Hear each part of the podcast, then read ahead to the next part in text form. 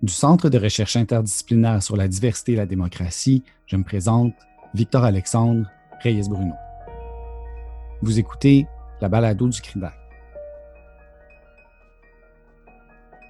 Jusqu'à la fin du mois, nous donnons la parole à des chercheuses et chercheurs pour prendre la mesure des défis qui attendront le Québec dans le contexte post-COVID-19. Cette série spéciale est coordonnée par deux membres du CRIDAC, Guy Laforêt, directeur de l'École nationale d'administration publique, et Jean-Philippe Warren, professeur à l'Université Concordia, et en collaboration avec la Presse Plus. Nous avons la chance de nous entretenir aujourd'hui avec Verdi Ravitsky, qui a été invité cette semaine à présider le comité sur les impacts de la COVID-19 de la Fondation Pierre-Éliott Trudeau. Madame Ravitsky est professeure agrégée de l'École de santé publique de l'Université de Montréal et membre du Centre de recherche en éthique. Nous discutons des enjeux bioéthiques qui émergent en contexte du COVID-19 et des nouvelles réflexions que cette crise soulève. Nous sommes samedi, le 25 avril 2020. Madame Ravitsky, merci de prendre du temps pour parler avec nous. Bonjour. Bonjour. Avant de rentrer dans le propos de votre texte paru aujourd'hui sur la presse plus, euh, pourriez-vous, pour le bénéfice de nos auditeurs, nous expliquer un peu qu'est-ce que la bioéthique et nous présenter aussi un peu vos, travaux de recherche? Euh, bien sûr, avec plaisir. La bioéthique est un champ d'études, euh, de recherche et de pratique qui regarde les aspects éthiques, bien sûr, mais aussi juridiques, sociétaux, même économiques ou politiques, des avancées biomédicales. Hmm. Donc, à l'intérieur de ce champ, mon propre euh, domaine de recherche touche à la génétique, la génomique et la procréation médicalement assistée. Hmm. Donc, par exemple, euh, l'utilisation de la fécondation in vitro, les traitements d'infertilité et les embryons congelés qui, qui restent dans les cliniques de fertilité, euh, les tests génétiques prénataux, les tests génétiques d'adultes. donc, tout ce qui touche à cette euh, intersection intéressante entre la procréation et la génétique. Dans votre texte paru aujourd'hui sur la presse plus, vous situez euh, la naissance de la bioéthique euh, après la Seconde Guerre mondiale.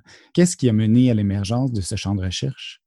la bioéthique a émergé après la, la, Seconde Guerre mondiale à cause de violations tellement graves de droits de l'homme euh, qui ont été découvertes après la guerre, l'expérimentation médicale sur les prisonniers et l'idée que lors du procès de Nuremberg, les médecins ont dit que euh, ils, ils, suivaient les normes de leurs époques, ce qui était clairement pas éthique et inacceptable. Hmm. Et même plus tard, aux États-Unis et ailleurs dans le monde, même dans les années 60, on a découvert d'autres expérimentations biomédicales sur des populations vulnérables, les personnes âgées, les, les personnes handicapées. Et donc, il y avait tout un sentiment de besoin de protection mmh. de participants à la recherche. Et en même temps, il y avait des avancées euh, très importantes euh, technologiques et scientifiques dans le domaine de la médecine. Euh, la première transplantation d'organes, les machines de dialyse, il y avait de nouvelles technologies qui nous a permis de garder les personnes euh, en vie plus longtemps. Question de fin de vie. Après est venue la fécondation in vitro et des changements dans le début de la vie. Et donc, toutes ces technologies-là ont créé des défis complètement sans précédent pour la médecine.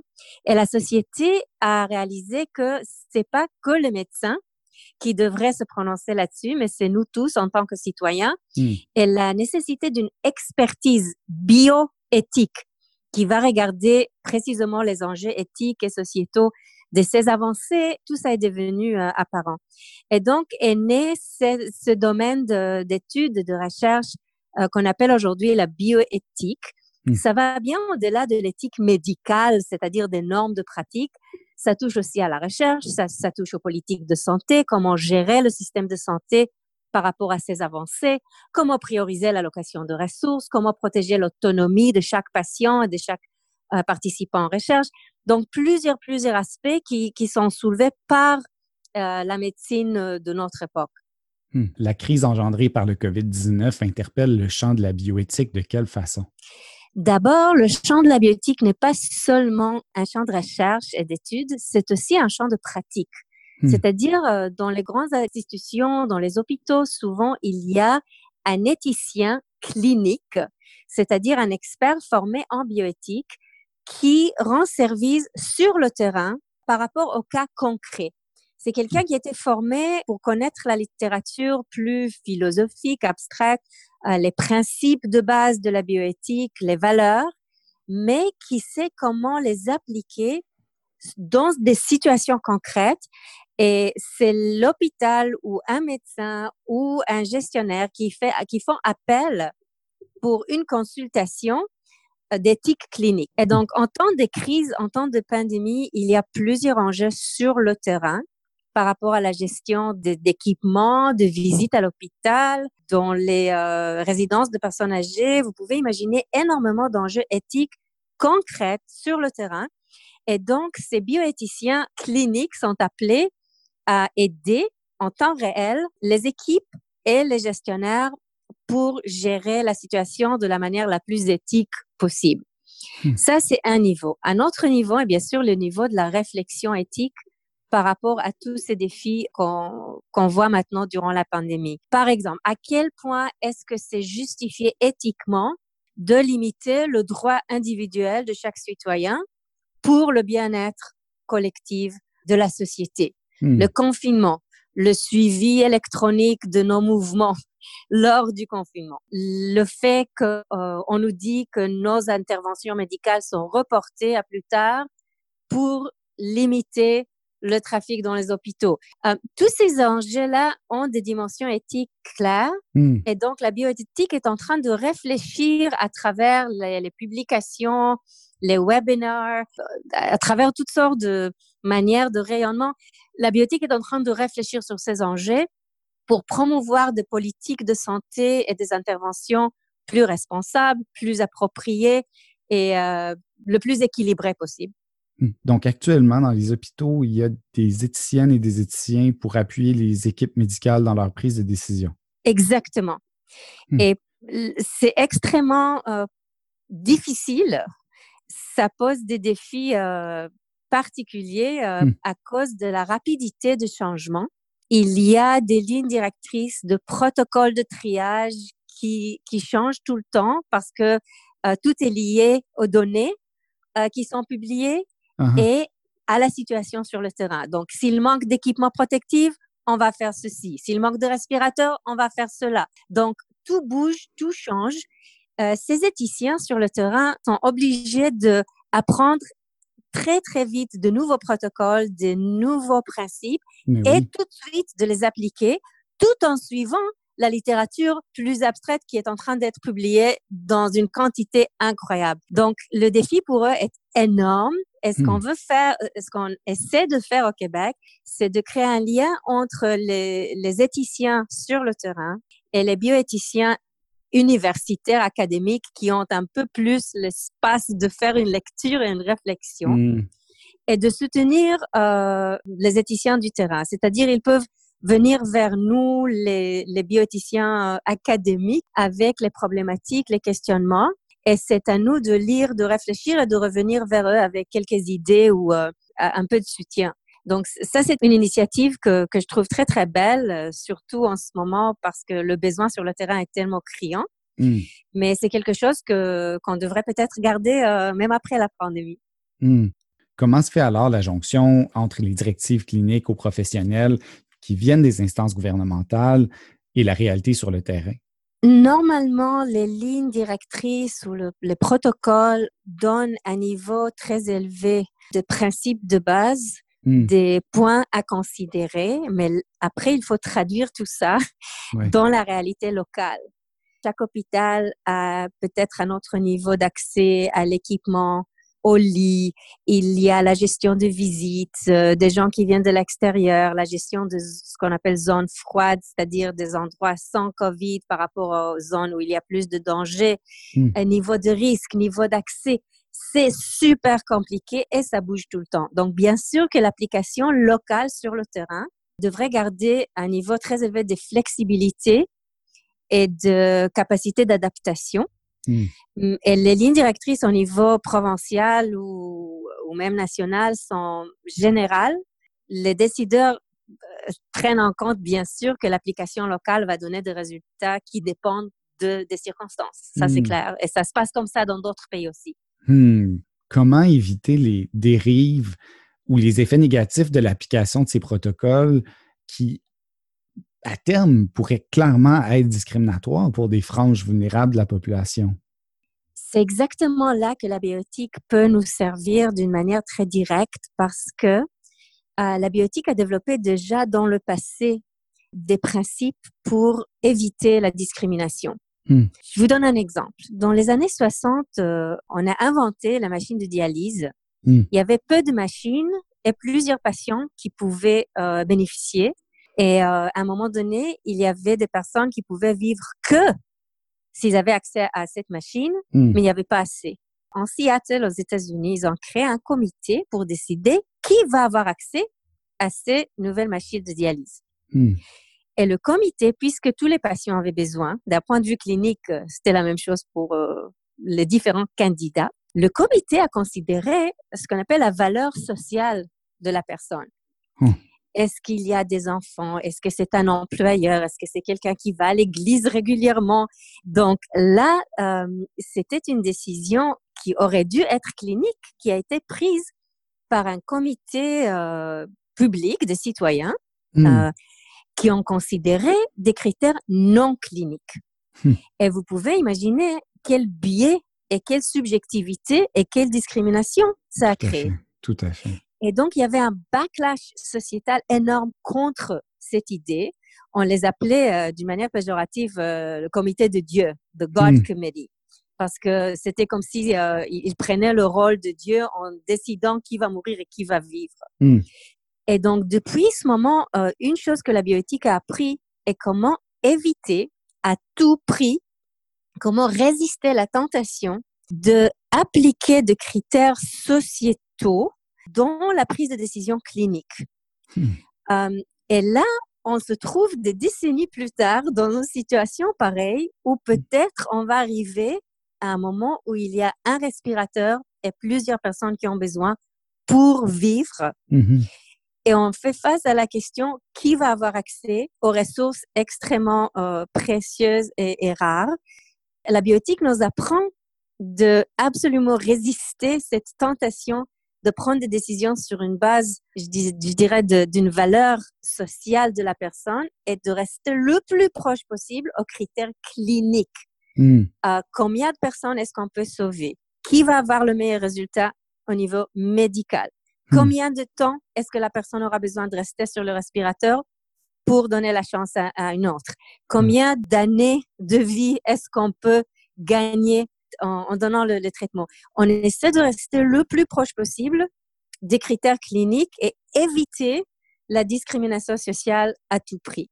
Donc ça, hmm. c'est un petit exemple de l'apport de la réflexion bioéthique qui dure depuis euh, plusieurs années, pour la situation concrète, mais bien sûr, l'allocation de, de ressources et la question de justice distributive en ce moment ne se limite pas au respirateur, c'est aussi par rapport à l'équipement protectif, c'est par rapport à toutes les interventions reportées, euh, non pas pour la COVID, pour d'autres conditions. Donc, ça, ça nous touche tous finalement. Et, ça va jusque dans les mesures appliquées par la santé publique actuellement de nous garder confinés et donc de faire des choix de mettre certaines personnes dans des situations de précarité pour le bien commun. Exactement. Alors, c'est là qu'on rapproche l'article que j'avais publié euh, dans la presse, où je regarde un peu l'évolution de la bioéthique, parce que la première euh, réflexion bioéthique était basée sur l'individu. Tout a ciblé la protection de l'individu contre le pouvoir systémique. Hmm. C'est-à-dire comment protéger le participant dans une, euh, dans une recherche biomédicale de l'exploitation et de la violation de, ce, de son bien-être. Comment mm. protéger l'autonomie du patient de prendre des décisions par rapport au traitement proposé? Comment garantir le consentement éclairé? Tout a mm. ciblé l'individu. Toute la bioéthique était construite comme autour de cet individu dans une sphère euh, de protection. Mm. Mais c'était juste un, deuxième moment de la biotique qu'on a réalisé que cet individu se trouve dans une société, dans un contexte de communauté, de culture, euh, de, dans les, des enjeux de justice. Et on a commencé de développer ce qu'on appelle l'éthique de la santé publique. Hmm. Euh, et ça, c'était un développement un peu plus euh, récent de la bioéthique. C'est déjà bien développé. Il y a des revues scientifiques, tout un, un champ de recherche, de réflexion autour de l'éthique de la santé publique qui cible précisément cette tension entre les intérêts, le droit, le bien-être de l'individu et euh, les intérêts collectifs, le bien-être de la société, quand il y a une tension entre les deux. Et là, on est en train de vivre un moment exceptionnel de tension, mm-hmm. précisément sur ces deux niveaux. Moi, actuellement, je ne peux pas sortir de chez moi. Ma liberté est limitée, mes mm. capacités sont violées. euh, je paie un prix très, très réel au niveau de ma santé mentale, ma capacité de travailler, de voyager, de voir euh, euh, ma famille pour contribuer au bien-être de la société. Et chacun de nous est en train de faire la même chose. Et donc, cette tension, on le vit comme citoyen, on le vit comme patient dans le système de santé parce qu'on ne peut pas aller euh, voir un proche qui est en train de mourir. on ne peut pas accompagner peut-être une femme enceinte qui devrait accoucher on ne peut pas avoir accès au traitement euh, euh, qu'il fallait nous donner. On est en train tous de payer un prix individuel pour protéger la société, mais ce qui va finalement nous protéger tous. Donc, c'est mm. vraiment un exemple exceptionnel qu'on vit maintenant de ce que veut dire l'éthique de la santé publique. Justement, le, le bien commun, ce n'est pas un concept nécessairement évident pour la population en général. Comment on s'assure que ces politiques publiques soient comprises, intégrées, acceptées? D'abord, l'engagement avec le public, hmm. ce qui est exactement ce qu'on fait en ce moment, vous et moi. Hmm. C'est-à-dire utiliser les médias pour communiquer l'importance de ces restrictions, pourquoi on paie un prix individuel, de quelle manière ça sert la santé publique. Hmm. On essaie constamment de, il y a des mises à jour quotidiennes par des politiciens, des médecins pour expliquer au public pourquoi c'est important, à quoi ça sert. Mais d'après moi, il faut aussi que les bioéthiciens fassent ça pour garantir que les mesures politiques mises en place sont équilibrées, sont appropriées, qu'on limite pas trop, on limite juste au point nécessaire. Hmm. Donc, je vous donne un exemple d'une préoccupation qui va probablement venir bientôt par rapport au certificat d'immunité. Hmm.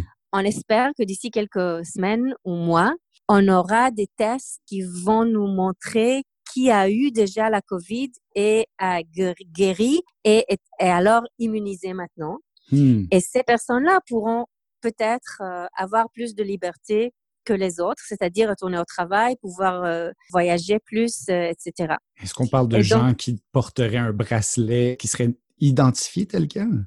On parle de passeport d'immunité, certificat d'immunité, hmm. un document qui va être donné par le gouvernement suite à un test qui démontre des anticorps pour permettre un certain niveau de retour à la vie normale à certaines personnes. Hmm. Là, vous pouvez clairement imaginer les enjeux de discrimination. C'est quelque chose qu'on veut tous. Hmm. Il y aura que quelques-unes qui vont avoir ça hmm. et c'est hors de notre contrôle, c'est-à-dire c'est sur une base, base biologique. C'est pas quelque mm-hmm. chose que je peux travailler dur pour avoir.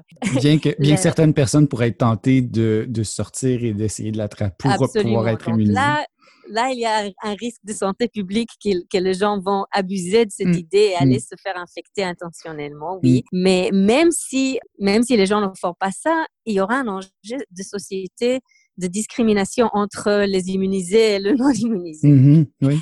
Alors, par exemple, la biotique peut jouer un rôle en expliquant que c'est une mesure qu'on va utiliser uniquement dans la mesure de nécessaire, c'est-à-dire juste d'une manière temporaire, mm. juste pour euh, des raisons justifiées, par exemple le retour au travail des gens qui sont exigés pour maintenir le fonctionnement de, de la société. Mhm. Ne pas donner ces certificats à long terme d'une manière qui discrimine au niveau socio-économique, etc. Donc, il y a des manières de mettre euh, en place des politiques qui soient plus justifiées, plus nuancées, plus mhm. équilibrées, appropriées, et d'autres qui sont qui vont tout au bout de la discrimination. Donc, le, le, rôle de la bioéthique, à mon avis, est de aider en ce moment les décideurs avec cette réflexion de, OK, peut-être il faut mettre en place des mesures qui sont, qui semblent discriminatoires, mais en moins, on le fait de la meilleure manière possible pour minimiser la discrimination et mitiguer les effets néfastes. Il se trouve donc une tension entre le rôle de la santé publique, l'éducation, le politique pour l'adhésion à ces mesures d'apparence discriminatoire pour certains. Hmm. Euh, d'un côté, on ne peut pas compter sur l'éducation publique parce qu'il y aura toujours énormément de fausses informations sur l'Internet.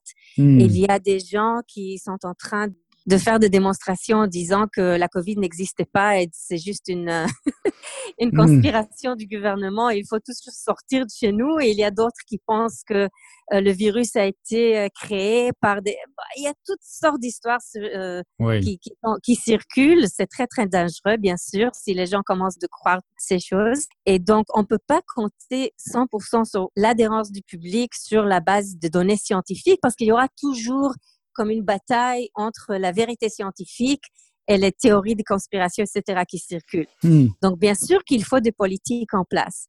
Mais mon argument est que les politiques seules, sans le soutien du public, ne vont pas marcher non plus. Hmm.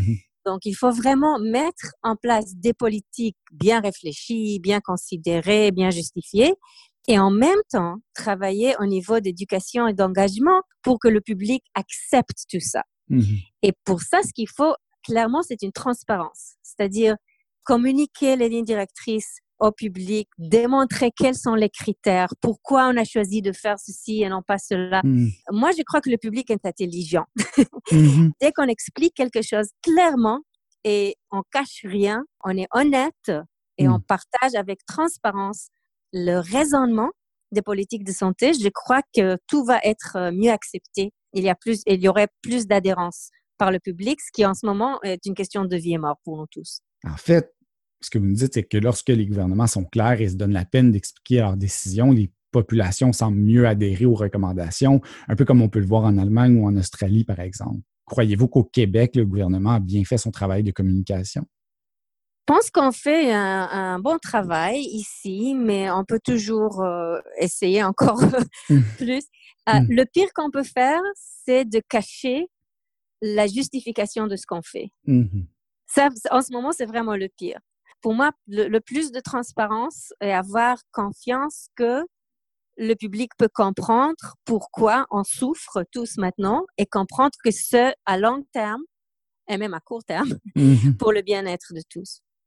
On réalise de plus en plus que les mesures de distanciation sociale pourraient être appelées à durer des mois, voire des, années dans les scénarios les plus pessimistes.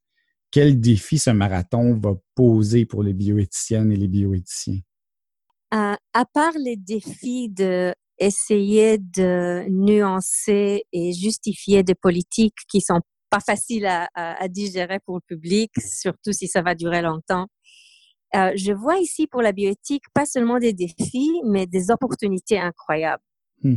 Parce que, comme je viens d'expliquer, la bioéthique a passé tellement de temps et d'énergie sur la protection de l'individu et, à mon avis, pas assez de temps et d'énergie intellectuelle sur les questions liées au contexte de l'individu et aux questions de justice. Hmm. Donc, par exemple, quand on parle des enjeux éthiques de, de maladies et de soins médicaux, on pense que tout commence lorsqu'il y a un problème. La mm. bioéthique, c'est dans l'hôpital, c'est au chevet du malade. C'est par rapport à l'allocation de ressources médicales, des interventions. Mais si on euh, regarde un peu plus vaste, un peu plus large que ça, on réalise que les individus grandissent et évoluent dans un contexte socio-économique qui a un impact énorme sur hmm. leur santé. Donc, la nutrition, le niveau de stress, les polluants, il y a tellement de choses dans la manière dont on vit qui va avoir un impact sur les conséquences pour notre santé. Donc, regardez la bioéthique avec une lentille tellement étroite de juste maladie, intervention médicale, c'est hmm. trop limité. Hmm. Cette occasion de santé publique nous force peut-être de voir les choses plus dans un contexte de conditions de vie et de reconnaître que ce qu'on appelle les déterminants sociaux de la santé euh, devraient être considérés dans notre euh, réflexion sur la justice aussi. Hmm. Donc, c'est pas seulement une question d'allocation de ressources quand il faut un respirateur. C'est une question de justice qui commence euh, dès le début de la vie et qui touche à la gestion de la société en général.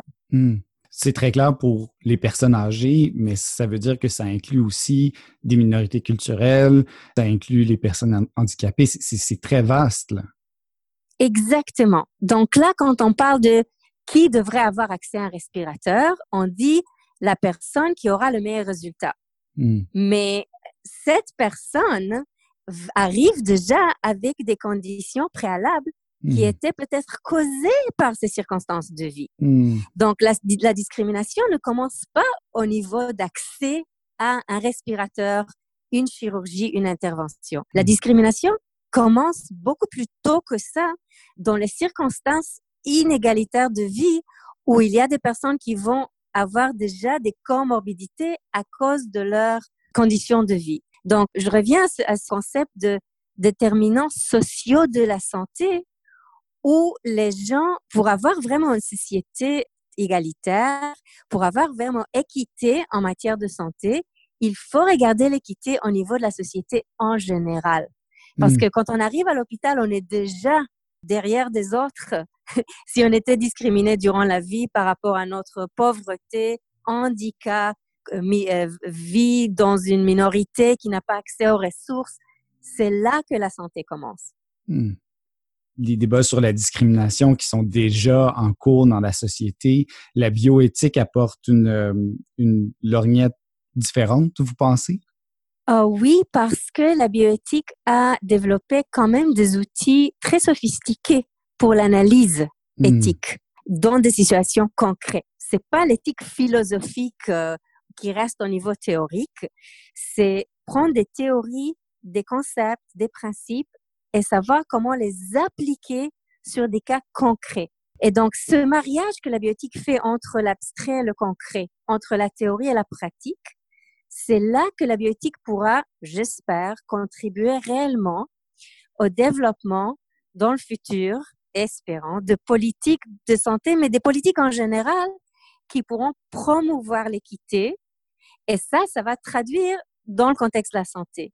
Donc, hmm. une société euh, avec plus d'équité va être une société moins discriminatoire, même à l'hôpital. Hmm. C'est ça pour moi la vision future de la bioéthique, une bioéthique qui, euh, qui explore profondément les enjeux de justice, pas seulement à la clinique, mais en général dans la société, pour promouvoir les conséquences en matière de santé, et aussi une bioéthique qui ne garde pas seulement le local et le national, mais le niveau global, parce que plusieurs défis de justice se posent bien sûr dans des régions du monde qui, qui sont moins avantageux que le nôtre. Madame Ravitsky, merci beaucoup d'avoir partagé votre vision avec nous aujourd'hui. Merci à vous pour cette occasion. La balado du CRIDAC est possible grâce au concours d'Olivier de Champlain, professionnel de recherche à l'Université du Québec à Montréal et coordonnateur du CRIDAC. Je suis Victor-Alexandre Reyes-Bruno. Merci d'avoir été à l'écoute.